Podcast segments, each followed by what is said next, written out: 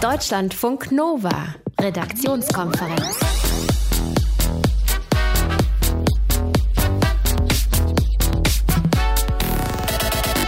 Ich verblöde seit zehn Jahren und halte mich durchs Kicken über Wasser sagt ein Fußballprofi des SC Freiburg. Immer nur Training und im Mannschaftsbus sitzen und in der Kabine dumme Sprüche kloppen mit den Mannschaftskameraden.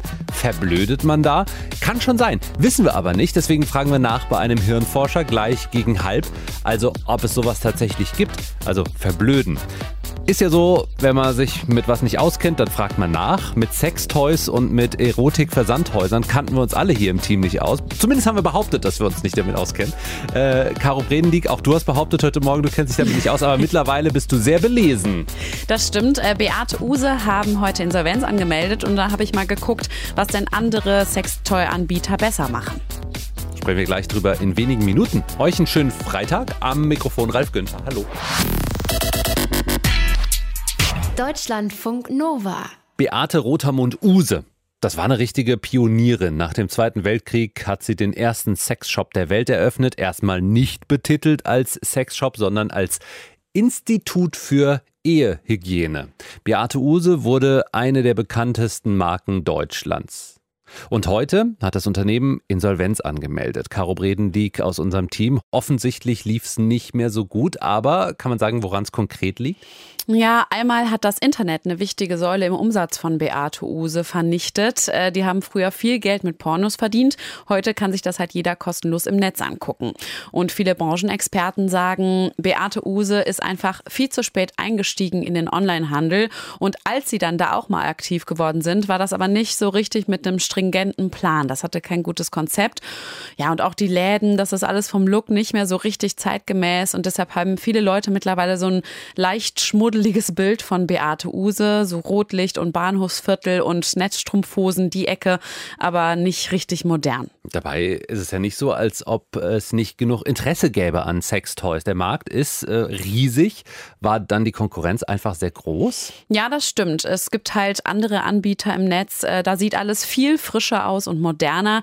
Sehr bekannt sind dann zum Beispiel die Seiten amorelie.de oder auch ice.de. Das sieht halt alles schon vom Look ganz anders aus. Oder bei der Fun Factory, die stellen auch selber Sexspielzeug her. Bei all diesen Seiten ist auffällig, dass sich das nicht wie früher vor allem an Männer richtet, sondern an Frauen und an Paare.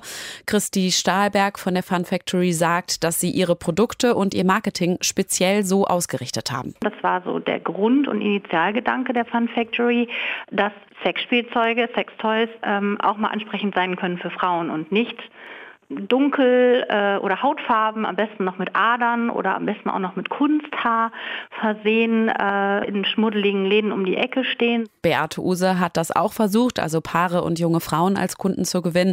Die haben ihr Logo femininer gemacht, das Sortiment verändert, aber so richtig was gebracht hat es offenbar nicht.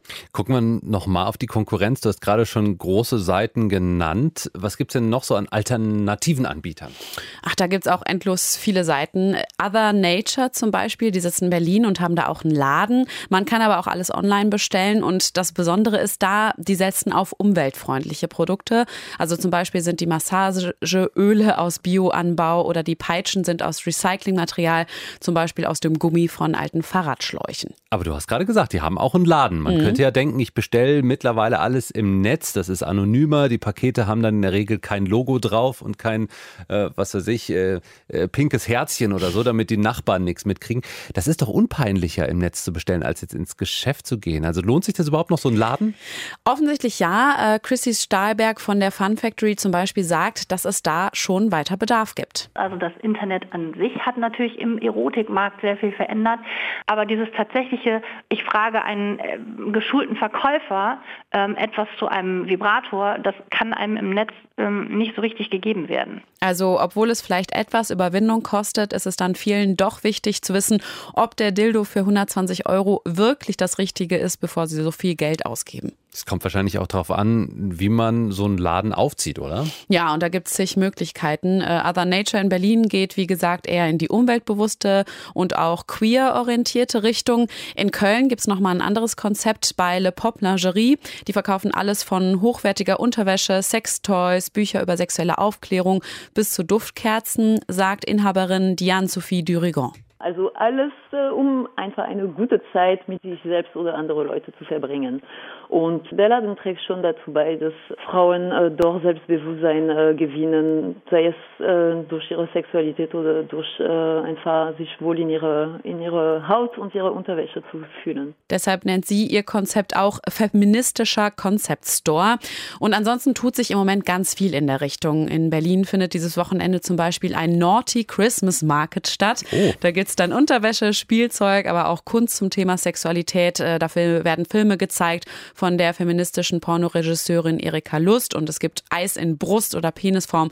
Also ziemlich bunt alles. Dann auch wieder mit Adern, wie wir gerade gelernt haben, oder auch nicht. Das Unternehmen Beate Use hat heute Insolvenz angemeldet und die Sanierung wird möglicherweise nicht ganz so einfach. Denn es gibt ganz schön viel Konkurrenz und auch ganz schön einfallsreiche Konkurrenz. Deutschlandfunk Nova, Redaktionskonferenz. Achtung, Fußballer-Zitat in Deutschlandfunk Nova jetzt. Die Fußballbranche ist oberflächlich und wir Fußballer sind nicht so belesen. Salopp gesprochen verblöde ich seit zehn Jahren, halte mich aber über Wasser, weil ich ganz gut kicken kann. Das hat Nils Petersen diese Woche gesagt. Der ist Bundesliga-Profi, spielt beim SC Freiburg. Und diese Aussage hat für ordentlich Diskussionsstoff gesorgt. Wir haben uns gefragt, Fußballer oder nicht, kann man tatsächlich verblöden? Also ist das auch im Hirn sichtbar? Das klären wir mit dem Neurowissenschaftler Henning Beck. Henning, äh, was denkt ein Neurowissenschaftler, wenn er das Wort Verblödung hört? Ja, das ist eine blöde Sache. Ja, glücklicherweise ist das Gehirn aber nicht dauerhaft auf den Zustand der Blödheit eingerichtet, sondern kann sich anpassen und dann auch wieder schlauer werden. Ein Gehirn ist immer so gut, wie man es benutzt. Oha, okay, also in der Psychologie hat es bereits vor 80 Jahren geheißen, nutze deine grauen Zellen oder du bist sie los. Das äh, stimmt ja dann mit dem überein, was du sagst. Ja, es ist tatsächlich so. Also wir kommen mit einem Überschuss an Zellen zur Welt und eigentlich geht es danach nur noch bergab. Also das Gehirn ist im Prinzip eine Oase des Niedergangs, wo ständig Zellen verloren gehen. In den ersten zwei Jahren verlieren wir die meisten Nervenzellen pro Tag, verlieren wir zigtausende Nervenzellen. Das führt aber nicht dazu, dass wir immer dümmer werden, sondern das ist eigentlich ein cleverer Schachzug des Gehirns. Weil all das, was nicht gebraucht wird, kommt weg, wie zu Hause auch. Da haben wir Müll rum, der steht im Weg, den schmeißen wir raus, dann können wir wieder durch die Wohnung laufen. Und im Gehirn ist das das auch so. Was nicht benötigt wird, kommt weg. Das Netzwerk wird dadurch immer effizienter. Die Sachen, die wir eben trainieren, die wir eben benötigen, die bleiben dann übrig und funktionieren dann umso besser. Aber du hast ja gerade gesagt, man kann auch wieder trainieren und dann geht es wieder nach oben. Dann werden ja aber keine neuen Zellen aufgebaut, oder? Die allermeisten Zellen im Gehirn sterben ab. Es gibt zwei Regionen, die nicht aufhören, dem geistigen Verfall Widerstand zu leisten. In einer Region, da geht es auch tatsächlich darum, wie man neue Erinnerungen und das Gedächtnis ausbildet. Aber eigentlich geht es gar nicht so sehr darum, immer neue Zellen zu bilden, sondern es geht viel häufiger darum, dass man das Netzwerk verändert. Also was Neues zu lernen, eine neue Sprache zu lernen, Fähigkeiten zu lernen. Das bedeutet häufig, dass sich die Verbindungen verändern. Das kann auch mal bedeuten, dass eine Verbindung verloren geht. Wichtig ist nur, ein Gehirn Gehirn ist niemals fertig. Ja, ein Gehirn baut sich ständig um und das ist eigentlich das Schöne. Das Gehirn ist immer so gut, wie man es benutzt und das muss man eben auch tun. Also ein Gehirn bleibt nicht länger funktionstüchtig, wenn man es wenig nutzt, sondern man muss es viel benutzen, dann bleibt es eigentlich immer jung. Aber was ist denn dann, wenn wir es wenig nutzen? Wenn wir jetzt die ganze Zeit nur beim Fußballtraining sind, ab und zu in der Jungskabine irgendwelche doofen Sprüche noch raushauen, aber ansonsten nicht viel machen. Also Nils Pettersen ist 29 Jahre alt, seine Hirnaktivität sei sehr gering, sagt er selber. Könnte man das bei ihm im Hirn nachweisen? Ja, natürlich. Also wenn man wenig denkt, dann sieht man das auch im Gehirn, dass da wenig los ist. Das ist keine Frage. Ich denke, was er gemeint hat, war eher so ein bisschen das Problem, dass man ähm, nicht so viel Wissen hat, was man sich angeeignet hat, nicht so viel gebildet ist. Wenn man immer nur eine Sache macht, dann kommt man eben nicht über seinen Tellerrand hinaus. Wenn man als Hirnforscher die ganze Zeit nur im Labor steht und sonst nichts macht, dann bist du im Prinzip auch nur ein Fachidiot. Und genauso geht es in jeder Disziplin darum, dass man immer auch mal ein bisschen was anderes macht. Und das können wir tun. Also wenn wir uns für neue Informationen und Wissen interessieren, dann können wir das dann auch verwenden. Ich sage immer, das ist so ein bisschen wie mit einem Motor in einem Auto. Ein Motor ohne Sprit fährt nicht. Und im Gehirn ist das auch so. Ein Gehirn an sich ist nichts wert. Erst wenn da Wissen dabei ist, was ich verarbeiten kann, dann kann ich auf gute Ideen kommen. Und das ist der Punkt. Egal wie intelligent man ist, egal wie ein Gehirn funktioniert, immer offen bleiben für Informationen, für Neues, für Wissen. Und das ist das Beste, was man machen kann. Und das kann man natürlich auch mit 29 noch sehr gut machen. Ja. Was ist im Alter? Was ist an der Behauptung dran, dass mit dem Alter die Hirnleistungen dann noch weiter abnehmen? Ja, tatsächlich geht auch wie jedes Organ das Gehirn irgendwann ein. Ja, das kommt aber darauf an, wie sehr ich abwechslungsreich gelebt habe. Also je abwechslungsreicher ich lebe, desto länger hält auch ein Gehirn durch. Klar, irgendwann sind auch Alterungsprozesse im Gehirn erkennbar, aber das Interessante ist, je humorvoller, je abwechslungsreicher, je lustiger und auch je sozialer man ist, also wenn man viele Freunde oder Enkelkinder um sich herum hat, desto jünger bleibt man dann. Das Schlimmste für uns ist immer Monotonie und Einförmigkeit. Denn das Gehirn mistet genau das aus, was es nicht mehr braucht und zum Schluss bist du dann ein perfekter Fernsehschauer oder ein perfekter Zähneputzer, ein perfekter Langweiler, aber du schaust dann nicht mehr über den Tellerrand. Und das Interessante ist eben, je abwechslungsreicher ich bin, wenn ich tolle Radioprogramme höre, wenn ich tolle Bücher lese, wenn ich unter Menschen gehe und je mehr ich das variiere, desto besser funktioniert dann auch ein Gehirn. Und ein Gehirn ist ja nicht blöd, ja, sondern es erkennt eben, wenn es gefordert wird und dann bleibt es eben auch immer aktiv und dann passen sich die Zellen auch an. Henning Beck, der sagt, ja, verblöden, das geht tatsächlich und zwar nicht nur bei Fußballern, sondern bei uns allen. Aber wir alle können auch was dagegen tun. Klaus Kleber, der Moderator des ZDF Heute Journals. Ich finde den ja eigentlich echt ganz gut. Der macht einen guten Job. Aber im Juli, da gab es einen Moment, da hat er mich dann doch etwas irritiert. Er hat ein Interview geführt mit Schauspielerin Maria Furtwängler. Es ging um eine Studie, nach der in Film und Fernsehen viel, viel mehr Männer zu sehen sind als Frauen. Aber irgendwie war das kein richtiges Interview. Man hatte eher den Eindruck, Klaus Kleber, der wollte den Zuschauern vor allem zeigen, dass das alles Quatsch ist. Sie schauen ja nicht nur Fernsehen und Filme, Sie machen sie auch. Sie kennen das Business. Wozu brauchten Sie Zahlen aus dieser Analyse? Oder haben Sie eine Agenda damit? Ja, er hat äh, ganz besonders kritisch nachgefragt. Er hat ja auch vorgeworfen, das Publikum umerziehen zu wollen und sich dann auch noch gesorgt um die Zukunft des Kinderprogramms. Sie zählen die, die, die Tiere und sagen, die Männerstimmen überwiegen und die männlichen Ameisen überwiegen. Wollen Sie jetzt Benjamin Blümchen Gender Mainstreamen oder wohin führt das? Okay, damals große Aufregung und Caro, heute hat dieses Interview ja nochmal für Diskussionsstoff zumindest in Social Media gesorgt. Was mhm. ist passiert? Klaus Kleber hat einen Negativpreis abgelehnt, den er für das Interview bekommen sollte, nämlich die saure Gurke. Der wird jedes Jahr auf einem Treffen von Medienfrauen verliehen für Sendungen, in denen Frauen diskriminiert werden oder klischeehaft dargestellt werden oder eben gar nicht auftauchen. Und dieses Jahr sollte Klaus Kleber die saure Gurke bekommen wegen des Interviews mit Maria Furtwängler. Und lass mich raten, er hat den Preis abgelehnt. Ja, er hat bei Twitter geschrieben, er wolle niemanden beleidigen oder verletzen, aber er würde den Preis nicht annehmen, weil es 2017 sei, er das Anliegen der Medienfrauen durchaus teile und es in Deutschland keinen Pranger mehr geben solle. Wie kommt das an? Nicht so gut, ehrlich gesagt. Ich glaube, Klaus Kleber hätte das Ding einfach stillschweigend annehmen sollen. Bei Twitter haben viele Leute gesagt, dass das Interview wirklich daneben war und dass sie auch seine Begründung nicht verstehen. Ein Nutzer hat zum Beispiel geschrieben, 2017 ist eher ein Argument dafür, den Preis anzunehmen und obendrauf noch eine goldene beleidigte Leberwurst. Und eigentlich ist er ja ein guter. Klaus Kleber, der sollte den Negativpreis Die saure Gurke bekommen für ein sehr, na ich sag mal, chauvinistisches Interview mit Maria Furtwängler. Er weigert sich aber, diese saure Gurke anzunehmen. Deutschlandfunk Nova, Redaktionskonferenz. Und heute und morgen trifft sich in Nürnberg die CSU zu ihrem Parteitag.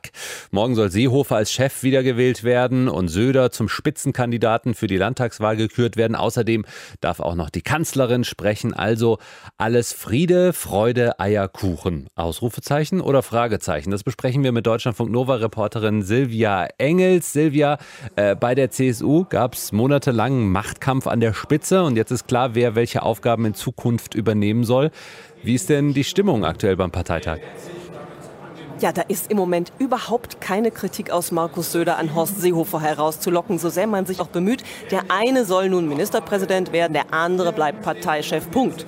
Wann immer Söder darauf angesprochen wird, was für ein Wahlergebnis denn Horst Seehofer morgen für den Parteivorsitz bekommt, dann reagiert er eigentlich nur noch so. Es wird eine der schwierigsten Herausforderungen überhaupt. Darum ist es auch jetzt nicht klug, ständig über Prozente zu reden oder über Konstellationen sondern schlichtweg nach dieser Zeit, in der wir miteinander auch gesprochen haben, jetzt nach vorne zu schauen, diese neue Formation auch zu leben, eng abzustimmen. Horst Seehofer und ich sind uns unserer Verantwortung bewusst und wir werden das sicher schaffen. Wir brauchen auch nicht dauernd irgendwelche Beziehungsratschläge von dritter oder vierter Seite. Wir werden das schon hinbekommen. Man hört das. Der Söder ist schon leicht genervt. Aber auch wenn man mit den Delegierten spricht, dann bekommt man zur Antwort, lass es uns so machen mit der Doppelspitze. Hauptsache, der Streit ist vorbei. Heißt, Seehofer und Söder sind sich immer noch nicht wirklich grün, aber beide haben ihre Unterstützer und ihre Gegner und beide Seiten wissen, die brauchen einander. Schließlich gibt es im nächsten Jahr Landtagswahlen in Bayern und dazu, so die Weisheit hier, Ralf, braucht es eben Geschlossenheit. So, jetzt denken wir uns mal ein Jahr zurück. Vergangenes Jahr war Angela Merkel wegen ihrer Asylpolitik und der Differenzen darüber mit der CSU nicht beim Parteitag. Und heute Nachmittag ist sie aufgetreten. War da noch irgendwas von den alten Reibungen zu spüren oder ist das jetzt völlig weg? Ja, ein bisschen war noch da. Als Angela Merkel den Raum betrat, da war der Applaus ziemlich mäßig. Aber bis auf einen einzigen Delegierten gab es keine Pfiffe. Das ist nicht selbstverständlich. Du hast es erwähnt. Merkel und CSU, das war im letzten Jahr echt mieses Klima. Doch Angela Merkel, die wählte genau den richtigen ersten Satz, um dann das Eis zu brechen. Ob Sie es glauben oder nicht, ich freue mich richtig, heute wieder bei Ihnen auf einem CSU-Parteitag zu sein. Ja, und da gab es dann direkt natürlich Gejohle. Zudem hat sie dann den Formelkompromiss gelobt. Das ist ja der berühmte atmende Rahmen, den CDU und CSU schon im Oktober geschlossen hatten. Der sieht ja vor, dass Menschen, die aus humanitären Gründen aufgenommen werden sollen, pro Jahr nicht 200.000 übersteigen. Als sie sich dahinter stellte, gab es auch Applaus. Und dann gab es in der Rede etwas Schema F. Angela Merkel lobt in ihrem Grußwort Horst Seehofer und den künftigen Ministerpräsidentenkandidaten Markus Söder und bot ihm enge Zusammenarbeit an. Und sonst erwähnte sie die SPD nicht. Stattdessen verlangte sie mehr auf die Menschen Menschen zuzugehen, kleine, mittlere Einkommen zu entlasten. Und mitten in dieser eher langatmigen Passage erhob sich dann auf einmal etwas unmotivierter Applaus unter den Delegierten und Merkel reagierte so. Gab es gerade ein Twitter-Signal mal zu klatschen oder was war passiert? Nein, also also alles in allem ein eher entspannter Auftritt der Kanzlerin. Wer hätte das gedacht? Und am Schluss gab es Standing Ovations, viel Applaus. Ralf, das sieht ganz gut aus hier im Moment für Merkel. Die Frau ist ja auch manchmal echt lustig. Deutschlandfunk Nova Reporterin Silvia Engels vom CSU-Parteitag in Nürnberg. Dankeschön. Deutschlandfunk Nova Redaktionskonferenz. Das berühmteste abgebissene Ohr ist wahrscheinlich das von Evander Holyfield, 28.06.1997. Da hat er es im Kampf gegen Mike Tyson verloren. Natürlich nicht das ganze Ohr, aber so ein kleines Stückchen wurde rausgebissen vom anderen Boxer. Und weil es da ums Boxen ging und nicht ums Beißen, wurde Tyson qualifiziert und Holyfield hat gewonnen. So was ähnliches ist vor kurzem einem Mann in London passiert. Im Streit wurde ihm einfach das Ohr abgekaut, wortwörtlich. Jetzt ist das Ganze an die Öffentlichkeit gekommen, weil die Londoner Polizei Polizei ein Fahndungsfoto des mutmaßlichen Täters rausgegeben hat. Was da genau passiert ist und wie man so einen Streit auch anders lösen könnte, äh, damit hat sich unser Reporter Martin Krinner beschäftigt. Es passierte in London, im Zug, in der Nacht vom 6. auf den 7. Oktober. Ein 24-jähriger Mann sitzt in einem ganz normalen Großraumabteil mit seinem Handy und telefoniert, anscheinend etwas lauter als üblich. Einen anderen Passagier stört das, und er bittet den Mann mit dem Telefon doch nicht den ganzen Zug zu nerven. Es kommt zum Streit. Der wird lauter und heftiger und am Schluss beugt sich der Passagier, der sich gestört gefühlt hat, herüber und beißt dem anderen ins Ohr. Ja, eine ziemlich krasse Reaktion für so ein kleines, sag ich mal, Vergehen. Würdest du das auch machen? Jemanden ins Ohr beißen? Eher nicht. Aus hygienischen Gründen, nein. Tut mir leid. Der Gebissene muss danach ins Krankenhaus. Dort wird er wegen einer tiefen Wunde behandelt und danach erstattet er Anzeige. Und weil die Polizei den Beißer bis jetzt noch nicht gefunden hat, veröffentlicht sie ein Bild von ihm aus einer Überwachungskamera. So, und bei der Geschichte stellen sich mir jetzt gleich ein paar Fragen. Erstens, ich selbst telefoniere ja eher ungern in Bussen und Bahnen, aber manchmal lässt es sich einfach nicht vermeiden. Und andere Leute fühlen sich dann schnell genervt. Na klar, ich komme aus Hamburg ursprünglich, da muss ich täglich U-Bahn fahren. Es macht keinen Spaß. Aber hör mal, dass mich da mal einer anrempelt oder mir sogar vor die Füße spuckt, das könnte ich ja gerade noch verstehen. Aber muss man gleich zubeißen, wenn einen sowas stört? Man könnte jetzt, sage ich mal, zum Busfahrer gehen oder zum Bahnfahrer sagen, der stört, schmeißen Sie den bitte raus. Wenn er das macht, wäre die Sache auch erledigt. Ich würde zuhören, vielleicht ist es ja interessant. Oder also ich würde nicht sagen, egal, also auch wenn es mich nervt. Einige Male höflich fragen und wenn das nicht hilft, dann gut, entweder versuchen irgendwie wegzugehen oder Kopfhörer rein und ignorieren. Und die Kopfhörer sind dann auch bitter nötig. Ein Forscherteam von der University of San Diego in Kalifornien hat nämlich mal erforscht, wie schlimm es ist, wenn man jemandem unfreiwillig bei einem Telefonat zuhört. Dazu haben sie 149 Studenten gebeten, an einem Experiment teilzunehmen. Die Probanden dachten, es würde darin um ihr Leseverständnis gehen. Während sie aber die Textaufgaben bearbeiteten, wurden sie abgelenkt. Die Hälfte der Probanden hörte dabei unfreiwillig die Unterhaltung von zwei Menschen mit, die beide anwesend waren. Bei der anderen Hälfte war eine Person im Raum, die telefonierte. Das Ergebnis? Die Leute, die beim Telefonieren zuhören mussten, schnitten schlechter ab als die, die einem echten Gespräch zuhörten. Die Forscher vermuten, dass es mehr stört, wenn man nicht weiß, worum es in dem Gespräch geht. Tja, und die zweite Sache, die mich beschäftigt, ist folgende. Mich nervt es ja auch, wenn ich im Zug irgendwelchen Leuten zuhören muss, die in ihr Telefon plappern. Und das dann auch noch mit extra Lautstärke. Aber die Frage ist, warum machen die das überhaupt? Ich denke, den meisten ist das gar nicht bewusst, dass die dadurch äh, die Leute belästigen, sondern vom Temperament her oder von, vom Charakter her reden die einfach laut. Also ich persönlich rede auch sehr laut, wenn ich mit Freunden telefoniere oder so. Also ich denke, das hat auch viel mit Vergessen zu tun, dass man seine Umwelt vergisst und dann selber tief im Telefonat drin ist. Kann ja verschiedene Themen beinhalten, wo gerade das Gespräch hinführt. Ich denke nicht, dass da immer Ignoranz oder sowas dahinter steckt. Naja, das klingt jetzt sehr versöhnlich. Andere Leute urteilen da aber schon etwas härter. Die einen denken, die Leute haben einfach kein Schamgefühl. Und andere glauben, die machen das, weil sie nicht drüber nachdenken. Ganz einfach, ja. Ist das Stumpfheit? Nee, würde ich nicht sagen sondern einfach ähm, Nachlässigkeit über andere Menschen nachzudenken, ob es stört oder nicht. Und dann gibt es noch die, die glauben, die Leute sind halt einfach immer busy. Weil die Leute das Gefühl haben, dass sie jederzeit sozusagen erreichbar sein müssen, arbeiten müssen, also irgendwie produktiv sein müssen sozusagen. Und nerven dann halt andere Leute, die vielleicht nichts erledigen wollen, sondern sich einfach nur entspannen wollen. Der Mann aus London, den die Polizei jetzt sucht, hat mit seiner Beißattacke gegen den Mann am Telefon aber eindeutig überreagiert. Das ist jetzt aber noch gar nicht das Schlimmste daran. Das Schlimmste ist, er hat auch noch den Falschen getroffen. Der Gebissene war nämlich nur der Freund von dem, der genervt hat. Der Störenfried selbst hat zum Telefonieren immer noch beide Ohren. Deutschlandfunk Nova, Redaktionskonferenz. Next Step in Richtung neue GroKo. SPD-Chef Martin Schulz und Fraktionsvorsitzende Andrea Nahles, die haben schon signalisiert, ja, es wird Sondierungsgespräche mit der Union geben und heute hat auch der Parteivorstand offiziell zugestimmt bei der SPD. Und über die Details sprechen wir heute Abend mit dem Politikwissenschaftler Marcel Solar. Grüß dich, hallo Marcel. Hallo. Marcel, jetzt ist es also so gekommen wie in den vergangenen Tagen ja alle gesagt, vorhergesagt haben, die SPD und die Union, die werden über eine Neuauflage der Großen Koalition verhandeln. Allerdings bleibt die SPD dabei. Sie trifft sich mit der Union zu ergebnisoffenen Gesprächen, wie es ja immer heißt. Was soll denn diese blöde Formulierung immer noch?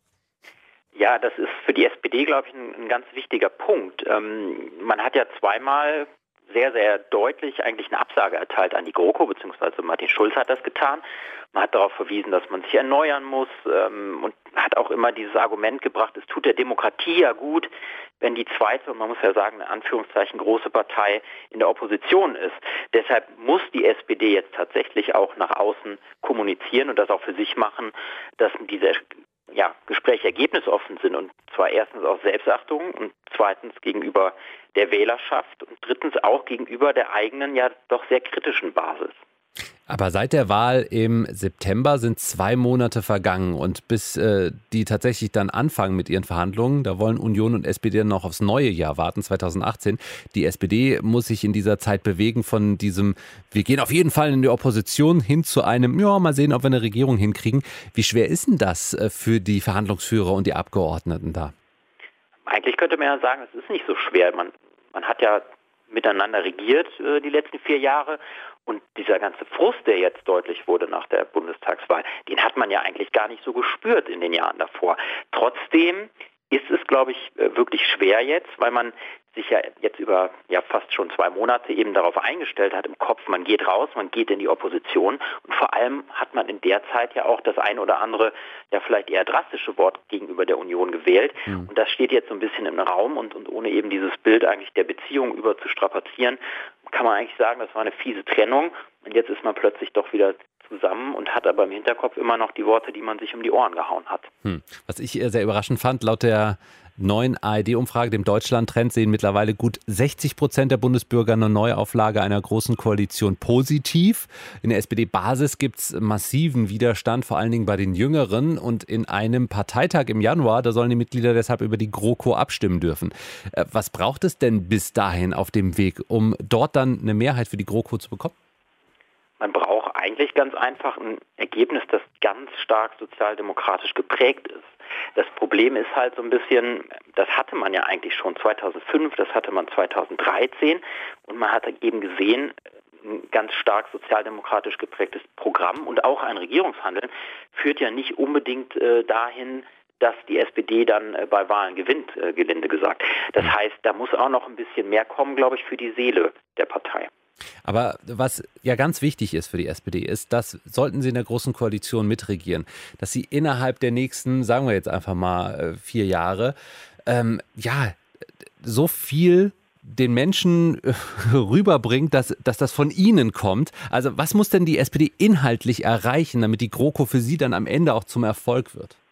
Ja, das sind genauso, wie du das gerade gesagt hast, ähm, die Themen, die die Leute bewegen. Ähm, und das sind eigentlich auch ja sozialdemokratische Themen. Also Solidarrente ist so ein Stichwort, bezahlbare Mieten, äh, Arbeitnehmerrecht, da, da, wurde ja viel über den, das Rückkehrrecht jetzt äh, nach Teilzeit auch gesprochen, Vereinbarkeit Familie und Beruf. Ähm, nur es muss eben auch noch ein bisschen mehr sein. Also man muss, glaube ich, deutlicher machen, hey, das kam von der SPD ja. und im Zweifel eben auch mal die Ellenbogen ausfahren und eben nicht einfach nur so erscheinen, als ob man einfach nur der Macht halber regieren möchte. Das ist so schwierig, ne? Also wie macht man das, dass das Label am Ende bei einem kleben bleibt und nicht dann doch bei der Kanzlerin, weil die ist nun mal die Kanzlerin. Das ist der Punkt. Und das müssen sie irgendwie erreichen. Politikwissenschaftler Marcel Solar in Deutschlandfunk Nova. Die SPD öffnet sich weiter für die Idee einer erneuten großen Koalition mit der Union. Deutschlandfunk Nova. Redaktionskonferenz. Aus Schlangengift lernen. Das war ein Thema heute in unseren Wissensnachrichten. Hört ihr jetzt nochmal in unserem Best-of um kurz vor halb acht. Jetzt von Ann-Kathrin Horn. Deutschlandfunk Nova. Wissensnachrichten. Gegen Schlangenbisse gibt es zwar schon einige Gegengifte, aber neue herzustellen könnte jetzt etwas leichter sein. Geholfen hat dabei ein US-amerikanischer Rockmusiker. Der spritzt sich schon seit 25 Jahren ganz kleine Mengen Schlangengift, weil er denkt, dass ihn das jung hält. Wissenschaftlich gibt es dafür zwar keinen Beleg, aber Forscher finden den Fall, auch wenn er ziemlich gefährlich ist, trotzdem spannend. Denn sie können den Rockmusiker nutzen, um Gegengifte zu entwickeln. Bisher werden Gegengifte in Tieren entwickelt, meist in Pferden. Die bekommen geringe Mengen an Schlangengift gespritzt, entwickeln Antikörper und daraus wird dann Gegengift für Menschen gemacht. Allerdings reagieren menschliche Körper manchmal anders als die von Tieren und es kann zu Nebenwirkungen oder allergischen Reaktionen kommen. Dank des Rockmusikers haben die Forscher jetzt ein menschliches Versuchsobjekt. Wissenschaftler der Uni Kopenhagen haben die Antikörper direkt aus seinem Blut genommen und eine richtige Sammlung angelegt. Damit können sie jetzt Gegengifte für verschiedene Schlangenarten herstellen. Der Rockmusiker hatte sich nämlich das Gift von mehr als 35 Schlangenarten gespritzt. Mobber, das sind die, die sich öffentlich über andere lustig machen oder tricksen, um andere schlecht dastehen zu lassen. Psychologen aus den USA meinen, dass Mobbing sich möglicherweise daraus entwickelt hat, dass Männer sich gegen Konkurrenten durchsetzen wollten. Böse zu anderen zu sein, sollte der Frau demnach zeigen, ich kann auf dich und unsere Nachkommen aufpassen und Angreifer abwehren. Die Forscher schreiben auch, dass Mobber im Schnitt mehr Sex haben. Für ihre Studie untersuchten sie gut 500 Jugendliche und Erwachsene. Die wurden kategorisiert, ob sie Mobber sind oder nicht. Und sie sollten angeben, wie viel Sex sie haben und mit wem. Diejenigen, die die Forscher eher als Mobber bezeichnen, hatten mehr Sex und mit mehr Partnern. Die Psychologen vermuten, dass Mobber durch ihre dargestellte Dominanz für das andere Geschlecht attraktiver werden und Konkurrenten vertreiben können. Wärt ihr doch mal erfolgreiche YouTuber geworden, dann hättet ihr jetzt ziemlich viel Geld auf dem Konto. Das Forbes Magazine hat ausgerechnet, was die erfolgreichsten YouTuber dieses Jahr verdient haben. Platz 1 belegt der 26-jährige Brite Daniel Middleton. Der kommentiert auf seinem Kanal Dan TDM Videospiele und gibt Tipps. Damit verdiente er laut Forbes dieses Jahr knapp 14 Millionen Euro. Auch auf Platz 2 kommt ein Gamer, Evan Fong, 25 aus Kanada, mit Venus Gaming. Der soll etwa 13 Millionen Euro verdient haben. Insgesamt kamen die zehn erfolgreichsten YouTuber auf über 100 Millionen Euro. Letztes Jahr waren es 60 Millionen, die Einnahmen sind also stark gestiegen. Geld machen YouTuber einmal durch Klicks auf ihre Seiten, wenn sie dort Werbung schalten, oder sie machen selbst Werbung für Produkte. Die Top-YouTuber verdienen mittlerweile auch Millionen damit, dass sie sich selbst vermarkten und dadurch immer größere Werbedeals an Land ziehen. Deutschlandfunk Nova. Na, was die USA kann, das kann China doch auch, oder? Nur halt komplett anders. Hier ist Deutschlandfunk Nova. Donald Trump findet, dass Jerusalem die Hauptstadt Israels ist und China spricht sich jetzt tatsächlich für einen palästinensischen Staat aus mit einer Hauptstadt Ost-Jerusalem. Es klingt ungewöhnlich, dass China sich in den Nahostkonflikt einmischt. Ist es aber gar nicht. China sieht sich längst als Supermacht, als Player, der weltweit mitspielt. Wir haben es halt nur noch nicht so wirklich begriffen. Und über die Rolle Chinas in der Welt sprechen wir heute Abend mit Eberhard Sandschneider. Er ist Politikwissenschaftler und Ostasien-Experte an der FU Berlin. Guten Abend, Herr Sandschneider. Schönen guten Abend. Äh, Sie wird dieser Schritt also wahrscheinlich nicht überrascht haben, dass China sich einen palästinensischen Staat wünscht oder ihn fast schon ausgesprochen hat, oder? Nein, nicht wirklich. Sie haben das äh, eigentlich genau richtig beschrieben. Äh, wir beobachten seit geraumer Zeit, dass China seine globale Rolle, die dem Land ohnehin Kraft seiner Wirtschaftsleistung zuwächst, nun auch wirklich sehr aktiv wahrnimmt und sich in Konflikte einmischt, aus denen China sich in all den letzten Jahren und Jahrzehnten sorgsam herausgehalten hat wohl wissen, dass gerade im Nahen Osten kaum ein Blumentopf zu gewinnen ist. Aber jetzt zeigt sich, Chinas globale Interessen erstrecken sich auch auf diese Region. China mischt sich ein und tut das auch durchaus im Kontrast und im Widerspruch zu den Vereinigten Staaten. Genau, also dann einfach mal genau das Gegenteil sagen oder steckt da auch irgendein Plan dahinter? Da, es geht nicht um das genaue Gegenteil sagen. Es geht, glaube ich, schon darum, äh, dass China Souveränitätsfragen aus eigener Erfahrung sowieso außerordentlich hoch einschätzt und natürlich letztendlich auch an der Stabilität dieser Region, die natürlich weit ausstrahlt, letztendlich auch bis in das sehr muslimisch geprägte westliche China nach Xinjiang. China hat ein großes Interesse daran, dass weltpolitische Stabilität erhalten bleibt und mischt sich entsprechend ein, wenn es glaubt, dass diese Stabilität gefährdet ist. Wie will China sich denn generell in Zukunft Einfluss ähm, oder wie will China Einfluss nehmen als Weltmacht? Was für eine Vision hat da das Land? Tja, wenn wir das genau wüssten. Es gibt natürlich den Begriff des chinesischen Präsidenten, China habe einen chinesischen Traum. Wenn man den in eine Alltagssprache übersetzt, heißt das, der amerikanische Präsident sagt America First und der chinesische Präsident sagt China First. Äh, letztendlich ist der chinesische Traum nichts anderes. Es gibt die berühmte Seidenstraßeninitiative, mit denen China seinen Einfluss auf dem gesamten eurasischen Kontinent äh, auszudehnen dabei ist. Und natürlich ist das eigentliche zentrale äh, Konfliktverhältnis des 21. Jahrhunderts vermutlich das transpazifische, das zwischen China und den Vereinigten Staaten. Und wir stellen fest, dass China mittlerweile auch gelegentlich diplomatische äh, Formen fallen lässt. Auf dem APEC-Gipfel in Da Nang hat der amerikanische Präsident letztendlich seinen Rückzug aus multilateralen Handelsstrukturen verkündet. Der chinesische Präsident wenige Minuten nach ihm hat genau das Gegenteil getan. Hm. Ein bisschen ist das Problem, dass China für den Westen die Worte findet, die wir gerne hören, aber noch nicht immer unbedingt Taten folgen lässt. Das ist eine der Herausforderungen. Aber ist es nicht auch so, dass das America First von Trump den Chinesen auch irgendwie nutzt? Perfekt. Ich, ich, ich, sage gerne, Donald Trump, wie immer wir ihn sehen, ist ein perfekter Präsident, aber bedauerlicherweise nur für die Interessen Chinas. Hm. Dieser Präsident macht dort Platz, wo China, wie man jetzt am Beispiel äh, der Palästinenserfrage sieht, ohnehin mit den Vereinigten Staaten in Konkurrenz und in Wettbewerb treten würde. Nun zieht Donald Trump sich zurück. Das Feld ist frei für China. Das gilt für den gesamten eurasischen Kontinent. Das gilt für Südostasien, wo viele Staaten, die auf den Sicherheitsschutz der USA gesetzt haben, außerordentlich nervös sind, was das jetzt bedeutet. Mittlerweile fällt sogar der Begriff der Finnlandisierung Südostasiens, also eines dramatisch wachsenden Einflusses Chinas. Donald Trump sieht das alles nicht. Er ist nur auf Handelsfragen fixiert und spielt China exakt in die Hände. Hm. Aber China spielt überall mit auf der Welt. Wir wissen, dass sie in hm. äh, Afrika Werke bauen, weil halt eben die Menschen dort günstiger sind, also zumindest die Arbeit dort günstiger noch ist als in China. Das heißt, sie äh, transferieren Arbeit nach Afrika. Sie kaufen in Europa Unternehmen fördern in Europa Investitionen in die Infrastruktur. Wird sich China auch hier bei uns in die europäische Politik vielleicht dann einmischen? Eigentlich tut es das schon. Äh, in unseren Medien äh, ist wenig beachtet worden, dass vor drei Wochen der insgesamt sechste äh, sogenannte 16 plus 1 Gipfel stattgefunden hat. Das sind 16 mittel- und osteuropäische Länder, davon sind 10 Mitgliedstaaten der Europäischen Union. Die machen mit China eine eigene Infrastrukturpolitik, ohne dass Brüssel dabei eine Rolle spielt. Also China ist längst in Europa angekommen, nicht nur durch Investitionen, das wird sich in Zukunft auch verstärken, sondern auch durch Einflusspolitik, Kraft seiner Investitionen in Infrastruktur. Wenn Sie als Beispiel bei den, den äh, ungarischen Ministerpräsidenten Orban nehmen, der verkündet großartig, dass er jetzt nach Osten und auf China schaut, weil er von dort mehr Infrastrukturmittel erwartet. Brüssel ist ihm ohnehin ein Dorn im Auge. Da spürt man den Einfluss Chinas unmittelbar. Noch eine persönliche Frage. Also ob jetzt die Weltmacht, die uns beeinflusst in Europa, USA heißt oder China, muss uns das egal sein?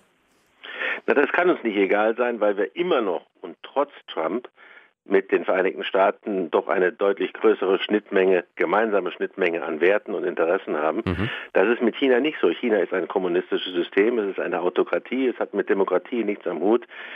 In den Fragen liegen uns die USA immer noch näher. Ich habe den Eindruck, dass viele meiner Kollegen, die auf transatlantische Beziehungen setzen, sehnsüchtig darauf warten, dass die Ära Trump zu Ende geht. Aber wenn sie Pech haben, dauert die eben noch sieben Jahre. Politikwissenschaftler und Ostasien-Experte an der FU Berlin, Eberhard Sandschneider, über die immer größer werdende Rolle Chinas in der Welt und der Weltpolitik. Deutschlandfunk Nova, Redaktionskonferenz. Wir haben gerade über China geredet, hier in Deutschlandfunk Nova. China mag den Dalai Lama nicht so gern, aber über den sprechen wir jetzt. Und zwar äh, ist er ja schon sowas wie ein Star, ne, kann man sagen. Ein religiöser Star, der Dalai Lama. Äh, der hat jetzt eine App an den Start gebracht. Caro, was ist denn das für ein Ding? Ja, da kannst du up to date bleiben, was der Dalai Lama so macht. Äh, seine Reisen, seinen Tagesablauf, viele Bilder und Videos. Und natürlich auch ganz wichtig, was er so an Weisheiten raushaut. Und äh, das Ganze Spaßpaket ist kostenlos. Oh, das ist natürlich auch schon mal eine Weisheit. Diese App ist kostenlos. Hat der Papst eigentlich auch eine App? Ja, äh, The Pope App heißt die. Dann gibt es aber noch eine andere, die finde ich eigentlich witziger. Bei der hat der Vatikan nämlich auch sein Okay gegeben. Das ist eine Beicht-App. Da sind äh, die zehn Gebote aufgelistet. Zum Beispiel, äh, du sollst nicht stehlen.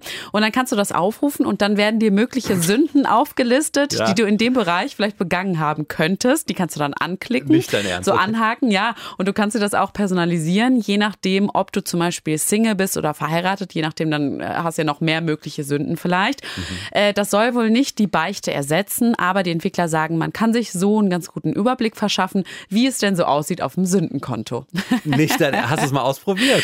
Ja, also ich überlege es vielleicht, vielleicht mal runterzulagen, mhm. aber ich glaube, die kostet was. Die kostet, glaube ich, einen Euro oder so. Ah, das ist nicht das umsonst. das ist aber immer die Sache gewesen bei der katholischen Kirche. Immer schön Geld bezahlen und danach wirst du von den Sünden bereinigt. Und dann sagt diese App dir, wie viele Ave Maria du beten müsstest eigentlich. Wahrscheinlich am Ende, wenn du dann deinen Sündenkatalog siehst. Aber immerhin der Dalai Lama, der hat jetzt auch eine eigene App. Und er ist nicht der Einzige. Caroline Bredendieck hat es erzählt. Deutschlandfunk Nova, Redaktionskonferenz. Hennes und Mauritz, H&M schließt Filialen. Eine der Meldungen heute, die erstmal etwas überrascht hat. Ne? Denn gefühlt sind die Läden voll und die Paketboden tragen ständig äh, irgendwelche H&M-Pakete oder auch diese H&M-Tüten durch die Gegend. Aber gut, der Modekonzern gibt nach Einbußen jetzt bekannt, dass viele Filialen eben zumachen müssen. Der Aktienkurs, der rauscht nach unten. H&M ist ja ein weltweit aufgestelltes Unternehmen mit Sitz in Schweden und unser Korrespondent dort in Schweden ist Carsten Schmiester. Äh, Carsten, was ist los bei H&M? Da ist nicht mehr viel los, deutlich weniger als erwartet. Man könnte das in Zahlen auch nennen, nämlich vier Prozent weniger. So also zumindest sind die Umsätze zurückgegangen auf nur noch fünf Milliarden Euro. Das an sich klingt jetzt nicht wirklich dramatisch, aber das ist wohl das erste Mal seit fast 20 Jahren, dass es so deutlich zurückgeht. Und die Börse hier hat total panisch reagiert. 14 Prozent weniger im Kurs. Experten sagen Paradigmenwechsel. Wir sehen eine ganz neue Ära kommen der, des Modeverkaufs und H&M ist leider vielleicht nicht mehr dabei. Hm. Weiß man denn schon, wo die Filialen geschlossen werden? Nee, das sagen die noch nicht. Aber die Ansage ganz klar, wir machen Läden zu und vor allen Dingen, wir werden auch weniger neu eröffnen und stattdessen mehr auf den Onlinehandel konzentrieren. Was sind denn im Onlinehandel die neuen Strategien jetzt von H&M? Die wollen sich einfach an eine Plattform dranhängen. Tmall heißt diese Geschichte. Ab Frühjahr kriegt man dort dann wohl auch H&M-Sachen. Das gehört zu einem äh, chinesischen Internet-Riesen, zu einem Konzern, Alibaba. Aber auch da ist natürlich die Frage, die sich hier der Markt stellt. Alle anderen verticken ihre Sachen schon über die bekannteren Plattformen. Ist H&M da nicht vielleicht auch ein bisschen spät dran? Denn wenn sich erstmal so Shopping-Gewohnheiten gebildet haben, und das gilt für online genauso wie für im Laden kaufen, dann sind die schwer zu ändern. Also ich denke auch da, ja, die haben die Gefahr erkannt, aber vielleicht ein bisschen spät. Ja, und das ist äh, dann jetzt auch der Plan von H&M, also mehr Onlinehandel, weniger Filialen. Ja, das ist der Plan. Ob das die Lösung ist, das ist die große Frage. Hier geht nämlich gerade die große Diskussion los. Es ist ja nicht quer durch die Branche, dass es allen schlechter geht. Sarah zum Beispiel, anderen Marken, denen geht es durchaus besser. Und die Analysten sagen schon, naja, H&M war halt lange super top, immer die Nummer eins in der Branche. Vielleicht haben die ein bisschen den Trend der Zeit verpennt und der sagt ganz eindeutig, dass sich die Zyklen dieser Moden unheimlich verkürzt haben. Es wird eigentlich ständig Neues nachgeliefert. Die guten Läden sind angeblich Global Players, aber die sind durchaus in der Lage, auf die regionalen Märkte und die sich dort ändernden Nachfragen ganz schnell zu reagieren. Also wenn jetzt salopp gesagt irgendwo beige in ist, hängt aber nur blau da, dann ist eine andere Marke da und sagt, in zwei Wochen haben wir alles umgehängt und H&M eben ist in vier. Und das macht es wohl aus. Also die machen sich ernste Sorgen, die Schweden, um ihr Vorzeigeunternehmen. Wobei ja H&M dafür bekannt ist, dass sie äh, innerhalb von Wochen eine neue Kollektion aufstellen können und dass sie auch ständig, also alle paar Wochen, die Kollektion ändern. Aber das scheint nicht zu reichen. Ich hatte das auch so gedacht und ich empfinde das auch nach wie vor so. Nun bin ich aber auch nicht einer, der ständig hier durch Stockholm geht und sich alle Läden anguckt. Die Experten sagen, ja, natürlich, die sind schnell, aber die anderen sind mittlerweile schneller. Leidet HM vielleicht irgendwie auch darunter, dass viele Leute mittlerweile auch nachhaltiger shoppen gehen? Das hätte man denken können, aber dann würde es anderen vergleichbaren Marken ja auch schlechter gehen müssen. Ich glaube, dieser Trend, den sich viele wünschen, der ist noch nicht eindeutig zu erkennen. Es gibt hier schon den Versuch, ein bisschen mehr auf Nachhaltigkeit zu setzen. Gerade hier, wo wir unser Studio haben, da ist 500 Meter weiter weg ist eine Mall, da hat H&M gerade großartig renoviert. Dieser Laden sagt, wir sind nachhaltiger. Das ist auch nicht mehr der klassische H&M-Laden. Die Frage ist nur, wenn man nicht ganz eindeutig so ein Image dreht, äh, sondern immer noch andere Läden hat, kriegt man das wirklich hin oder verwässert das auch ein bisschen? Und ich denke, das ist hier im Moment vor meiner Nase in Stockholm jedenfalls der Fall. Onlinehandel läuft auch nicht so gut. Kollektionen müssen noch schneller ausgetauscht werden, damit immer neuer Scheiß an den Bügeln hängt. Bei H&M läuft es in Zahlen um 4% schlechter als im vorigen Quartal. Infos aus Stockholm waren das von Deutschlandfunk Nova-Korrespondent Carsten Schmiester. Das war die Redaktionskonferenz am Freitag mit Caro Bredendieck. Tschüss. Und Ralf Günther. Bye bye. Deutschlandfunk Nova, Redaktionskonferenz. Montag bis Freitag ab 18.15 Uhr. Mehr auf deutschlandfunknova.de.